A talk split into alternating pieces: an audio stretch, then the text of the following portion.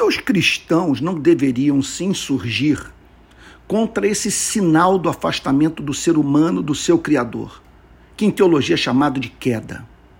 Estou falando sobre a exploração do homem pelo homem.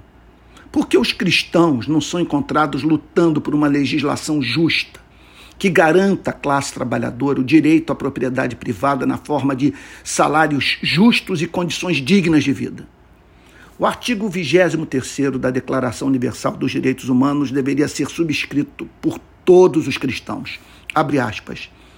Toda pessoa tem direito ao trabalho, à livre escolha do trabalho, a condições equitativas e satisfatórias de trabalho e a proteção contra o desemprego. Todos têm direito, sem discriminação alguma, a salário igual por trabalho igual. Quem trabalha tem direito a uma remuneração equitativa e satisfatória, que lhe permita e a sua família uma existência conforme a dignidade humana e completada, se possível, por todos os outros meios de proteção social. Toda pessoa tem o direito de fundar com outras pessoas sindicatos e de se filiar em sindicatos para a defesa dos seus interesses. Fecha aspas. Tem de haver lei que combata essa exploração e seja respeitada.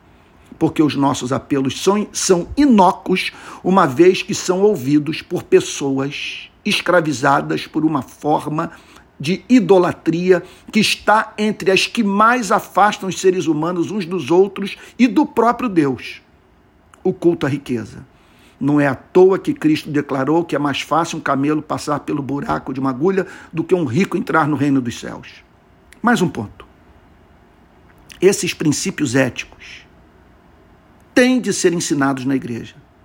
A pregação deve inspirar o trabalhador a lutar por relações trabalhistas mais justas. E a pregação deveria também fustigar a consciência de quem se diz cristão, mas nada mais é do que um explorador.